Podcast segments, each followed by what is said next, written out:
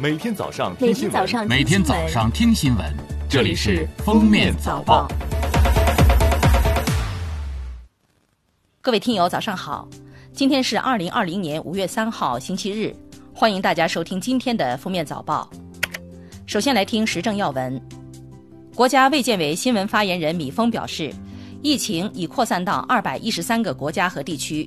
全球连续一个月每日新增确诊超六万。中国已向十六个国家派出十五批共一百四十九人的医疗防控专家组。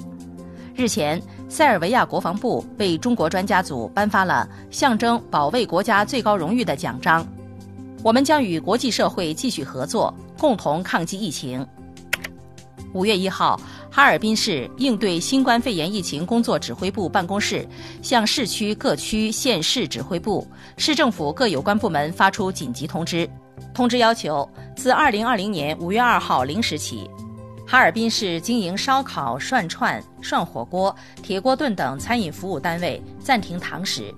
重新开业时间视疫情变化另行通知。二号下午，北京市新冠肺炎疫情防控工作新闻发布会上，市发改委副主任李素芳表示，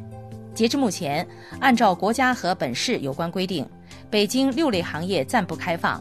影剧院、歌舞娱乐场所、游戏厅、网吧、KTV、小区内外棋牌室、娱乐室暂不开放；篮球、足球、排球等团体项目及柔道、拳击、散打等对抗项目暂不开放；游泳场馆、利用地下空间建设的体育健身场所及各类健身场所的淋浴设施暂不开放；以室外游览为主的自然山水景观类等级旅游景区中的室内景点。包括溶洞等，和以室内游览为主的人文景观类等级旅游景区暂不开放；高风险旅游项目以及玻璃栈道暂不开放；跨省区市和出入境的团队旅游业务及机票、酒店旅游业务暂不开展。李素芳表示，北京市人社局制定了以稳岗补贴和临时性岗位补贴政策实施细则，明确申报企业范围。符合条件企业可按要求申请最高每人三千元的以训稳岗培训补贴，每人一千五百四十元的临时性岗位补贴，预计将为中小微企业提供合计约四十亿元的补贴。下面是今日热点事件：五月一号，湖北省人民政府网站发布了省人民政府办公厅关于印发支持文化旅游产业恢复振兴若干措施的通知。提出要落实带薪休假制度，鼓励干部职工分段休假、错峰休假，倡导结合法定节假日安排旅游休假，鼓励有条件的地方和机关企事业单位依法优化调整夏季作息安排，为职工周五下午与周末外出旅游创造有利条件。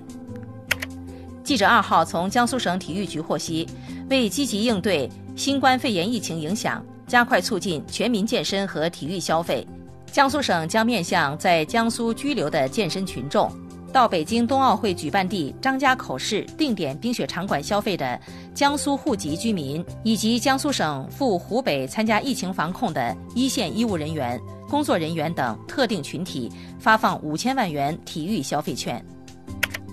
记者二号从张家界市委宣传部证实。张家界市广播电视大学党委副书记、校长、张旅集团原党委副书记、董事长戴明清二日凌晨在张家界坠亡。官方通报称，五月二号凌晨，戴明清在永定区关黎坪办事处邢大公路高架桥坠落，经确认其已无生命特征。据公安机关初步判断，系生前高坠死亡，暂无证据证实他杀。最后来听国际要闻。美国食品和药物管理局一号发布一项紧急使用授权，允许美国医疗机构治疗新冠重症患者时紧急使用抗病毒药物瑞德西韦。重症的标准是这些患者血氧水平低，需要吸氧治疗或使用呼吸机等设备支持。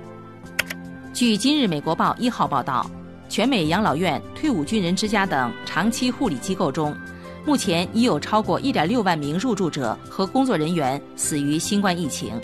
约占全美新冠死亡病例的四分之一。当地时间五月一号，美国加利福尼亚州多地爆发反对居家令的抗议活动，数千名抗议者要求取消居家隔离的规定，要求解除新冠限制，开放街道和沙滩。抗议者手持标语和美国国旗，要求加州州长加文纽瑟姆重新开放加州。抗议人群中鲜有人佩戴口罩，